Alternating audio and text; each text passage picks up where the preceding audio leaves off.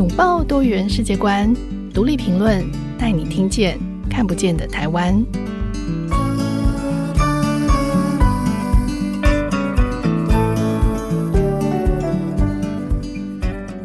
各位听众，大家好，欢迎收听独立评论，我是节目主持人廖允章。今天我们要来讲的是一段非常温馨感人的故事。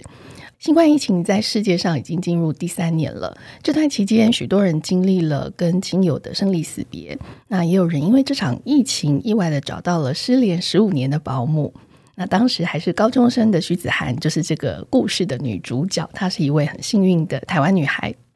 子涵小的时候呢，是由这个印尼的阿姨贴身照顾长大的。那他们的感情很好，就像家人一样。但是在某个时间点，这份感情就被硬生生的砍断了，所以从此他们就失去了联系。呃，其实这也不是谁的错，因为孩子终究是要长大，那阿姨也是必须要回到自己的生活里。呃，十五年来，子涵他一直都很想念的这位，就像他第二个妈妈的印尼阿姨，她叫做 Dwi。那特别是在疫情蔓延全球的时候，他就很担心说，Dwi 是不是都很安好呢？那他也因为这份思念，所以那一段期间，他非常的想念 Dwi。不过，子涵当时只是一个受困于这个。啊，学测的高中女生，那她能做的这个努力其实是有限的，所以她唯一的线索就是都宇离开的时候送给她的一只泰迪熊，还有一张合照。那后来，呃，子涵找到了独立评论，那她那时候就已经开始这个把她的寻人的一些讯息跟启事翻译成印尼文，然后希望可以透过媒体的力量帮她找到都宇。那今天我们就特别邀请到子涵来跟大家分享，他是怎么样从自己的这个社群贴文开始，一步一步的来跟媒体，然后甚至是跟跨国媒体的合作，到最后找回他失联十五年的印尼保姆。欢迎子涵。哎，各位大家好，那我是子涵。嗯。子涵很高兴又看到你了。嗯，对呀、啊，真的很开 心。对，其实这事情已经发生了一段时间，嗯、但我觉得其实它发生了一段时间，反而是可以让你更清楚的回看这个整段过程哦。那可不可以请你分享一下这个你的这一段很感人的寻妈故事？呃，你当时为什么会在疫情蔓延时就突然想起这位已经失联很多年的印尼保姆？那事情是怎么开始的？嗯，事情其实是这样开始的，就是。嗯、当时的我是一个高三生，然后也就是在一个升学的过程路上。那有一天，因为其实疫情那个时候已经爆发了一阵子，然后有一天我在写一篇作文的时候，他其实嗯、给的一个题目就是“睹物思人”。那我因为那篇作文的缘故呢，就想起了我就是我小时候嗯曾经照顾我。非常久，然后我跟他感情非常好，我也视他为一个非常好的伙伴、朋友，甚至是我觉得他有点像我第二个妈妈的角色的印尼保姆 Dwi。对，那因为睹物思人的缘故嘛，所以我当时就以那一篇呃作文，以泰迪熊作为主题，然后写了一篇作文。那写完了那篇作文之后，就是。嗯，很多我跟 Dwi 的相关的回忆就被勾起来，然后写完那篇作文之后，就是几乎是情感没有办法抑制下来的，就是嗯大哭特哭。我才发现，哎，原来我的童年好像有一个破口，好像有一个就是有一个伤疤，但从来没有去处理它。对，那从那个之后，我就开始有了想要去寻找他的想法，想要去寻找他，但是当时也觉得。不太可能。一是因为我只有他的名字，甚至不是本名，我只知道他叫 Dwi，可是我甚至连他的 last name，就是他的姓氏都没有。嗯。然后第二个我仅有的线索就是泰迪熊，就是他在离开台湾之前有留给了我一只泰迪熊。那第三个就是我也觉得除此之外没有任何的其他的相片的那个时候，那第二百。钥匙呢，就是我会称呼为钥匙，是因为我觉得它其实就很像一把一把钥匙，就是带领我去寻找 Dwi 的一个过程。嗯，那第二把钥匙其实是一个雅加达的快讯。嗯、那个时候我看到的是雅加达的疫情，呃，非常的严重，那也即将要半封城。我就想说，诶、欸，印尼的首都都这么严重了，那其他的城市、其他的地方可能说不定是更加严重。我就想一想，哇，那。我知道我自己在一个就是可能人生的交叉口，但是疫情也不会等我。如果我现在不去找这个人，那我还找得到吗？我在思考这一件事情。然后我就从那个时候我就觉得，诶，那好，我要来做这件事情。可是让我再想想，我应该要怎么把这个想法落地。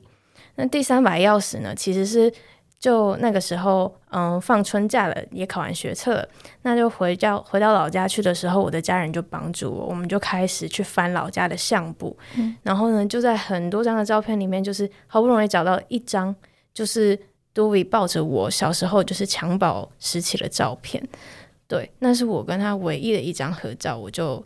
得到了这仅有的三个线索，第一个是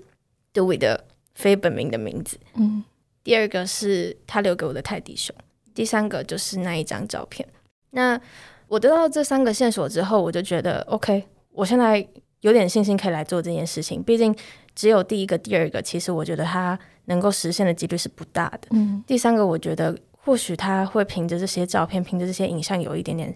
线索跟想法。那我就把这样子的一个。线索连带着我跟他相处的整个过程写成了一篇文章。那我先以我自己的力量先把它写下来，然后就天马行空的放到了脸书上面。嗯、那就想说，诶，或许可以透过朋友的帮助，或许可以透过有一些人的分享，嗯，嗯，有没有可能可以找得到他？那透过了大概一两个礼拜，就是我自己不断的。转贴分享，然后一直打扰大家的版面，对，但是嗯，这样的结果是石沉大海的，嗯，然后，但是我还是不想放弃，我还是不想放弃，嗯、我觉得，我觉得或许会有别的突破口，嗯、那就在有一天我上地理课的时候，我们正好上到东南亚的区域，嗯、那我的地理老师他叫做秋瑾，对，因为秋瑾老师他嗯，刚好就是非常的热心，他。不只是课堂上的知识之外，他也会介绍很多有关于嗯相关的，希望我们可以更多的深入了解在地的一些资讯给我们。那我就在那个时候认识了东南亚的主题书店灿烂时光，我就看到了一张照片，好眼熟，我就想说，咦，这个不是上一次来学校办讲座的时候我们认识的云章吗？对，然后我想说，原来云章也同时是灿烂时光的其中一位主办。对，然后我就想起，那 OK，如果我今天以我自己的方式，我在台湾的圈子没有突破口，那我势必要换一个策略。于是我就有一点点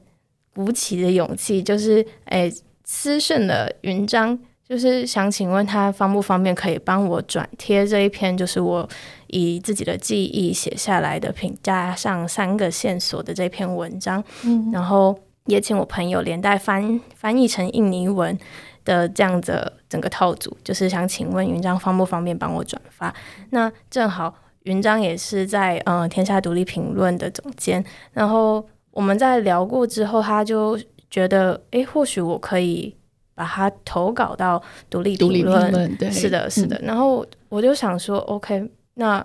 反正每一个机会都是机会，我一定要抓住它。嗯、所以我回家之后，我就。想了很久，怎么样去更更更容易让，嗯，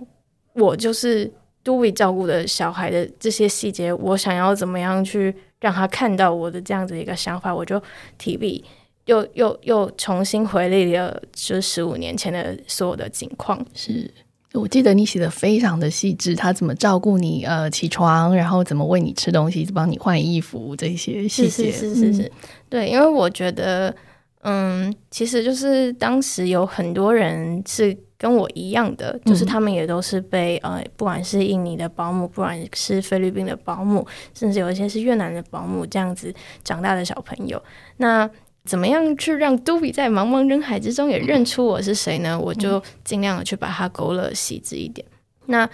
总而言之，我就是把它写成了一篇文章，投稿了之后。不可思议的事情就发生了，对，不可思议的事情就发生了。那我嗯，从投稿之后，就是开始关注说，诶，这篇文章什么时候会上来？因为上来之后，我才有机会，就是诶，看到这个资讯可以被散播，或许他就会看到我在找他的这个讯息。嗯，然后我就看到了，那大概是一两个礼拜左右的时间，这篇文章。几乎是以不可思议的速度在传播着，就是就是，嗯、呃，各个网站、各个海外人的社团，嗯，各个可能，嗯、呃，不不论是因为看到这一篇报道而主动去愿意帮我去，嗯、呃，翻写的媒体朋友们，是对对对，然后他们就是非常的热心，也愿意帮忙。我也收到了很多来自于就是，嗯、呃，热心朋友们的一些私讯等等之类，就问我可不可以怎么更一步的帮助，嗯，对，然后。嗯，大概就这样子的状况持续了三个礼拜左右。对对对，然后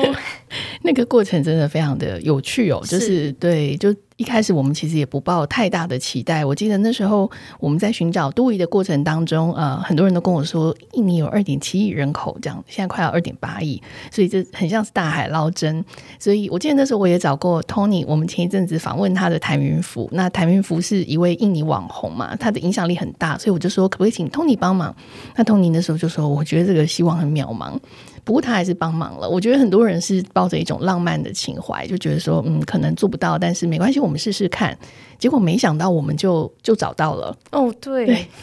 是，就是，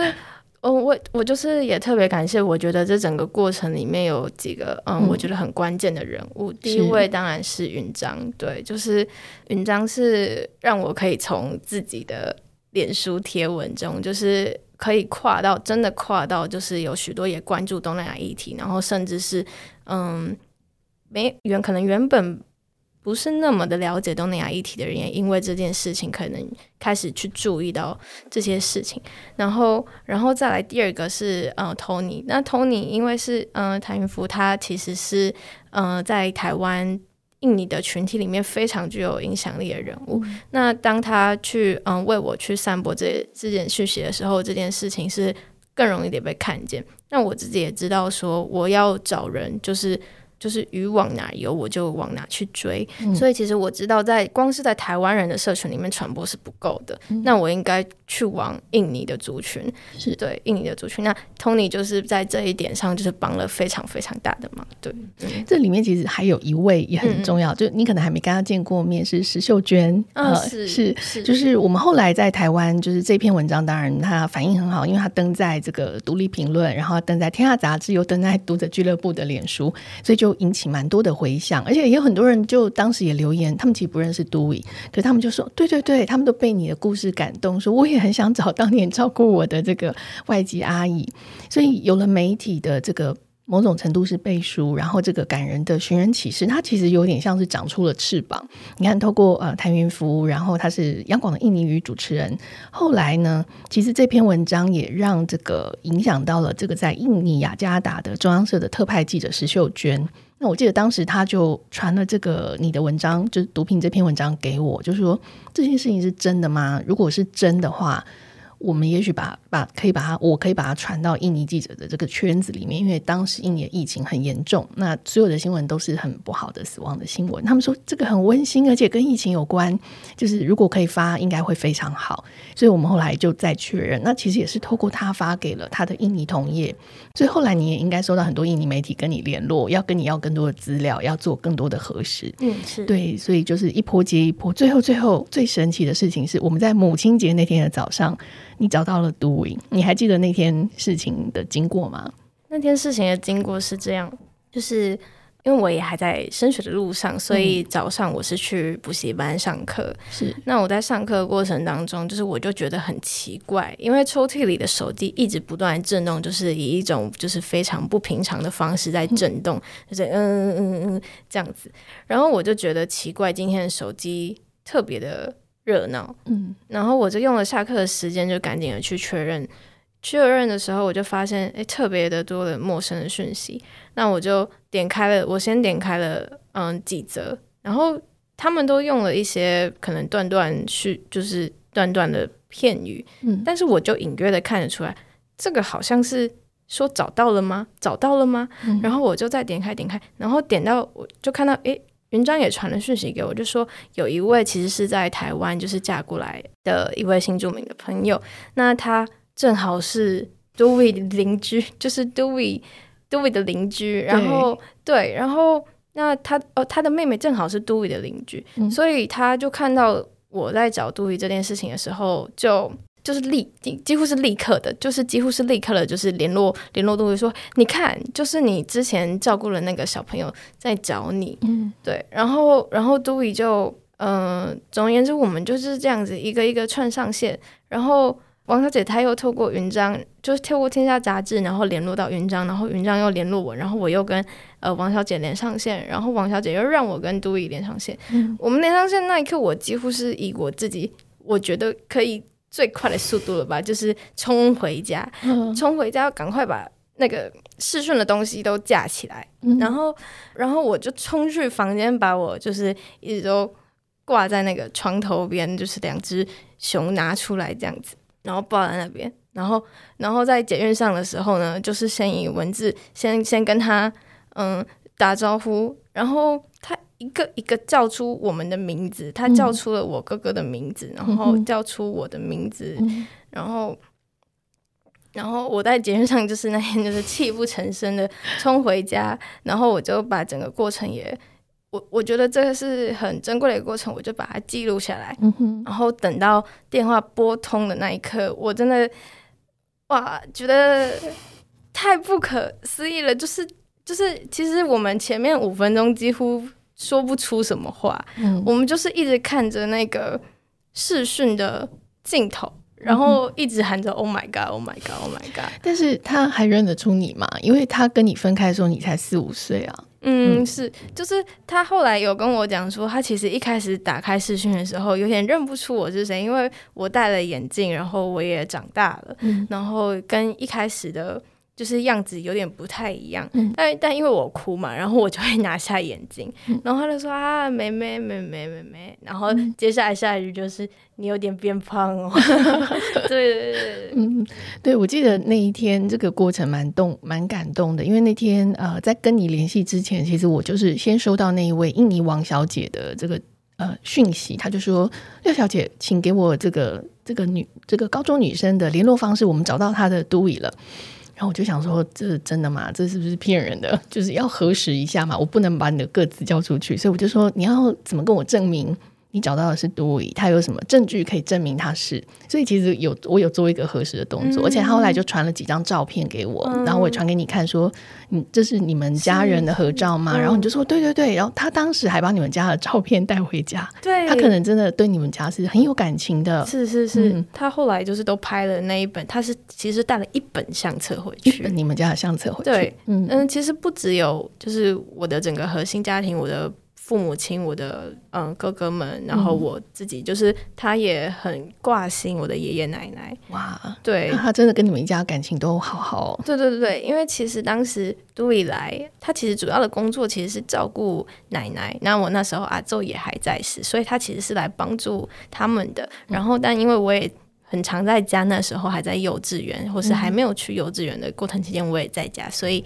他其实身兼多职哦，嗯，对，是在那个时代，好像有蛮多的这个看护都会面临到这样，就是在家庭里，就什么事情可能都会要做。其实我也听过蛮多的这个呃外籍看护都会说过，他们在照顾老人之余，也帮忙照顾小孩。但他们、嗯、他们会，当然这是额外工作，可是很多人都反映过，他们喜欢照顾小孩，因为觉得小孩每天每天在长大，就是有的时候也会给他们一点投射，就是好像是在照顾自己的弟弟妹妹，或是照顾自己的小朋友，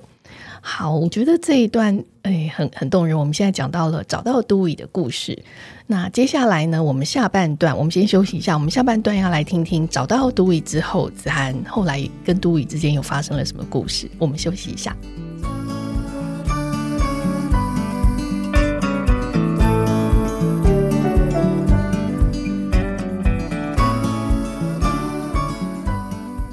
回到节目，今天我们邀请到的来宾是这个千里寻母，成功找到失联十五年保姆的徐子涵。刚刚我们前面谈到这个子涵找到保姆这一段很动人的心路历程哦。那听说你后来又找到了另外两位呃照顾过你的印尼保姆，你的童年居然有这么多位印尼阿姨的照顾经验，这真的是很特别哦。那你可以谈谈为为什么会有这样子的特别的经历，以及你跟他们之间相处的细节。好。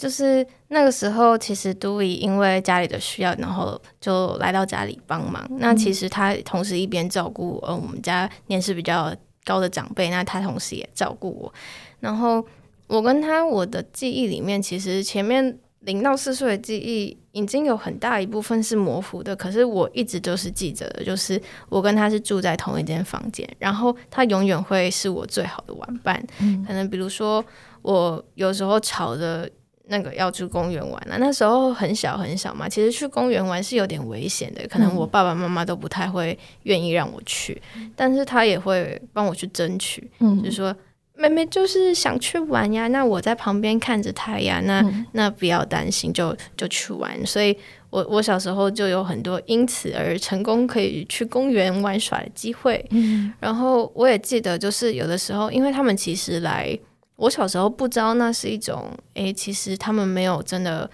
休息很切断的一个概念，所以有时候他会说：“那我们去买棉花糖。”然后他就会在楼下的便利商店可能跟朋友聊聊天，但是我就一边在旁边吃着棉花糖，嗯、然后什么，然后他也会问我说：“诶、欸，想吃什么啊？想吃什么啊？”然后，所以我小时候就是。嗯，很多其实没有办法吃到零食，因为 Dewey 而能够吃到了这样子。哦，所以他帮你偷偷的这开了后门，嗯、爸爸、欸、爸爸妈妈不给你吃的东西，Dewey 就 偷偷带你去。嗯，对对对。然后我最喜欢的是那种就是棉花糖里面有包果酱的那一种。哦，嗯嗯嗯，是。对，所以因为多伟，我记得那时候你说他年纪那时候非常轻，对不对？他有点比较像是姐姐那样子的，嗯。其实这件事情我也是后来才知道，哎，就是等到真的要去寻人的时候，才发现其实他来家里的时候也不过就是二十出头哦，二十出头，对，嗯，对，哇的年纪，嗯，我现在也是这个年纪，对，其实你就是在他当时去你家的这个年纪哦。这个很有意思诶，你刚刚在听你叙述你跟 Dewey 在这个生活里面这种很紧密的关系，然后他这样偷偷帮你，就是带你去吃零食，带你去陪你去公园，就是做一些家人可能不太想让你做的事情。所以我很好奇，你在这么辛苦找他的过程，然后大家都觉得很感动，那感动非常多人。可是你的家人的心里是怎么想？他们他们在知道你这么辛苦的这个寻人过程当中，他们呃，在你找到 Dewey 之后，他们有什么样的反应？嗯，像刚才其实有提到说，我的家人其实他们是嗯不在台湾工作，嗯、然后那我是以一个讯息的方式跟他们说，哎，我想要找 Dewey。嗯、那一开始我找的方式当然是最根本的，就是想要去询问说，原本那些中介留下来资料也还、嗯、还在不在？对对，那可能我就可以至少得到他的本名。或者是至少有一些他可能在联络的联系方式，嗯、但其实这过程当中，我们因为也辗转搬了几次家，那这过程我爸爸妈妈就没有把这个资料留下来，所以第一关其实是就是嗯失败。那我们也尝试去中介那边打过电话去询问。但是中介的反应就是说，哎，没有，没有，没有。那你只给我前面的 Dewey 这个名字，我也找不到是谁有这么多个 Dewey。嗯，那他们知道说，哎，我要去找 Dewey 之后的反应，其实他们也就是，哦，那你你试试看好了。嗯、但就是其实跟 Tony 一开始的反应也是很像的，就是，哎，人这么多，然后你线索这么少，那你想去试试看，就不妨一试，就是让自己不要后悔，不要留一个。心结这样就可以，但是其实后来还是可以看到他们的行动是很支持的，因为像回来，嗯、呃，过年的时候，我爸爸跟着我一起翻箱倒柜，我们才会有那一张照片，所以我也才真的可以去踏出去寻人。嗯、对，那后来我找到之后，就是他们当然也跟着我一起很开心，然后特别是其实，在跟 Dewey 相遇的那个当下，我的大哥他其实也就在旁边，那他就是跟我分享这个喜悦，对对对。嗯所以你的家人都很支持你。嗯，对对对。在找到 Dewey 之后呢，我们这里其实独立评论就变得有点困扰，因为不好意思，没有，我觉得这这样是有趣的困扰，就很多人就跑来找我们，嗯、然后就是很多跟你年龄相仿的年轻人，所以我们其实后来又找到了四五位嘛，嗯嗯嗯，就是透过不同国家，然后有一些神奇的寻人方式，那我们就发现说，哎，为什么是你这个时代的这个年轻人呢，都有这样子，就是好像是。共同的一种集体的记忆，就是你们小时候很多人是被这个外籍呃阿姨带大的，然后这样的童年经验，你觉得这样子的经验对你后来你的个性，或者是你你在就是在在看待移工这件事情上，有产生了什么样子的影响？我觉得是，嗯，其实我们这一代应该有蛮多人都是在一个，就是爸爸妈妈也很努力的想要让家里的环境有一个不一样的。就是状况的好转，所以、嗯、所以几乎是把很大部分时间精力也都放在工作上的一个状况。那在当然就是其实一于不能二吃，鱼与熊掌不能兼顾的状况之下，那我们当然就是当然可能爸爸妈妈寻求的就是一个外援。那这个时候就是我觉得。像都一这样的角色，就在我们那个年代变得极为的重要。就是，嗯、呃，他补足了在家庭里面可能需要的这样的照顾者，不论是长辈也好，或者是小孩也好。嗯、对，那对我自己来说是，是因为我从小就跟他们一起相处。那从小的时候，其实我也不觉得他们有跟我们，就是应该说，他们从印尼来的阿姨，然后来到。我们的家里工作，就是我不觉得他们有什么不一样，嗯、就是我觉得对我来说是，嗯、呃，第一步是有一个对他们很友好的印象吧，嗯，然后会想要去更多的去了解他们可能相关的情形，所以我小时候其实我就会请他们教我印尼文啊，或者是我们就唱唱印尼歌啊，对，类似像这样。嗯、那当然，第二点就是对于我，因为都伊的这个经历，就是嗯，后来都伊其实是因为。约期到了，然后他也跟我的父母有一些商量。那当时他们的共识是希望我可以，嗯，他们可能觉得我年纪小吧，那那总是时间会冲淡很多东西，所以最后选择的是一种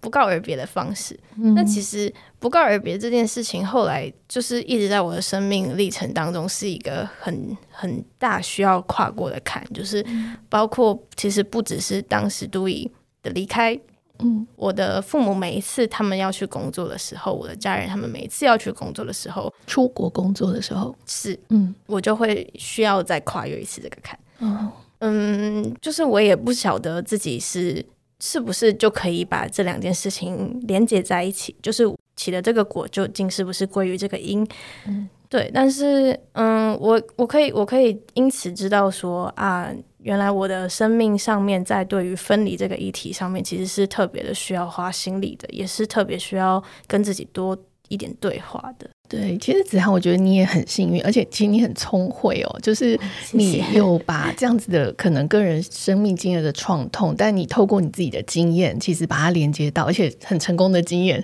所以你又唤起了很多人的。可能小时候有这样子有共同经验的人，他们就回过头来呃寻人。那当然被找到的都非常开心嘛。手法我们目前遇到的都非常的开心，也觉得这件事情很有意思。所以我后来听说你这个故事有了后续，就是有人要把它拍成电视剧。那你觉得拍成电视剧就是这样子的素材，为什么会有人感兴趣？就是为什么别人会对你的这个故事这么想要把它让更多人知道？嗯，我当时其实就是在被邀请参与这个就是电视剧的计划的时候，我也是特别的惊讶吧。嗯、就是我会想说，哎、欸，我以为其实就是我跟杜伊两个人的缘分可以持续着，这已经足够幸运。就是，是而且我们得到了这么多人的帮助，嗯、就是何德何能？真的那个时候就是觉得何德何能，然后。后来我嗯、就是与我一起去讨论说，诶，这个有没有机会成为一部电视剧，或者是其他影集规划的的嗯、伙伴们，那他们就告诉我说，诶，其实你知道吗？就是就像刚才云章其实也提及的，我们这个时代有很多像我跟都伊一样，就是的这样子的家庭存在，那他们其实，在社会上面也成为一个还蛮。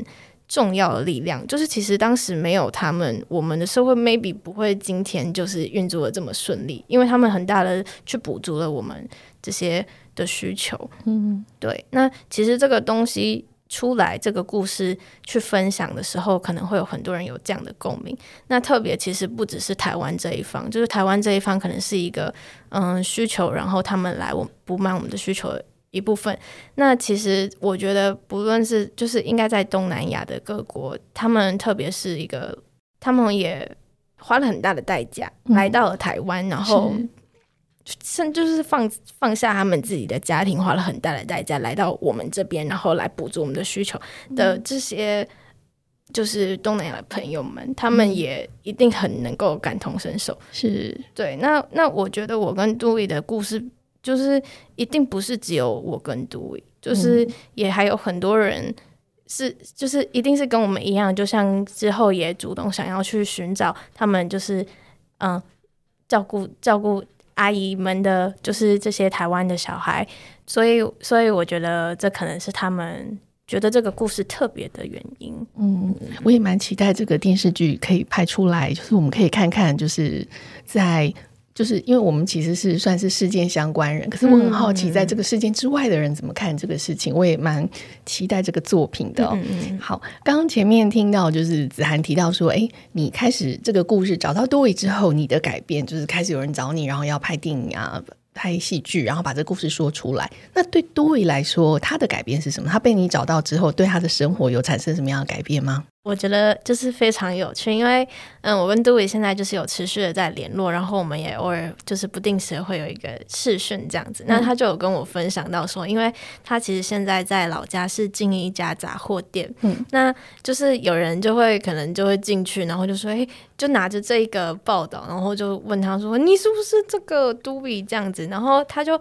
然后，然后他就会被要求，比如说合照或者是什么的，然后，然后搞得他就是说，啊，那我要。漂漂亮亮的，就是被拍照，所以她现在就是 就是哎，时不时每天化个妆这样子，然后即使带着那个纱丽，也是要化个眼妆这样子。对，然后她传给我的照片，就是会嗯，开始的会有点爱美这样子。嗯、对，我觉得很有趣啊，就是在当地也变成了一个大家很关心的。话题这样，嗯，是是，然后有有一件事情我也觉得很很有趣，想要问你是我们在寻人的这个过程当中，其实一开始是我有点质疑，其实我有点担心。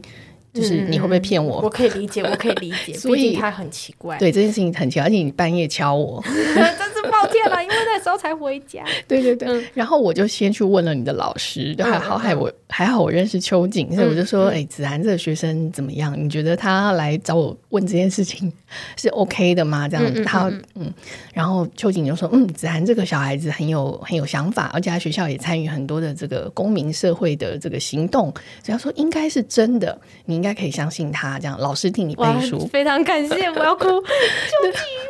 对，对，可是呢，这个事情我在跟别人讲的时候，别人就说这是不是真的？哦、就其实每个人都会问一样问题，嗯、因为我觉得新闻记者是需要注意，特别是我们手上是媒体公器嘛。嗯，那所以我们确认了一些，但我也跟你确认了一些资讯什么的，所以就出去了。那石秀娟那是相信我们，可是出去的时候，其实印尼媒体是是质疑你自己有没有遇到一些人质疑你？是是，其实是。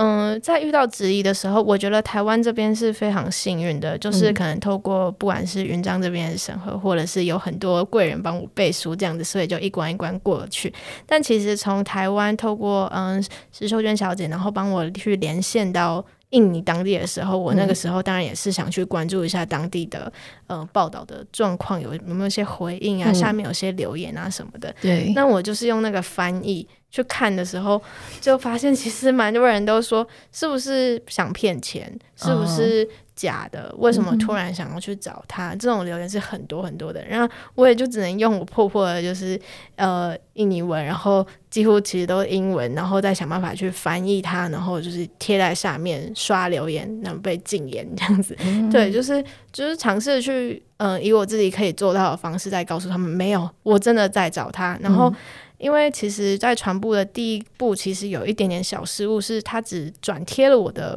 文章，却没有我的照片。嗯，所以我觉得少了照片的这个可信度，其实下降了很多很多，所以一开始才会面临到这样的质疑。这样是是，不过这个经验其实也蛮好，因为在社群上的确是有很多的骗各种的骗术。嗯、对对对，那我我觉得只能说这件事情上很幸运，是我们遇到的人都。都是真的，而且这个故事的人，但这我们必须澄清，这并不一定是常态，就是你有可能会遇到骗你的人，请大家不要就是任意的模仿，谢谢。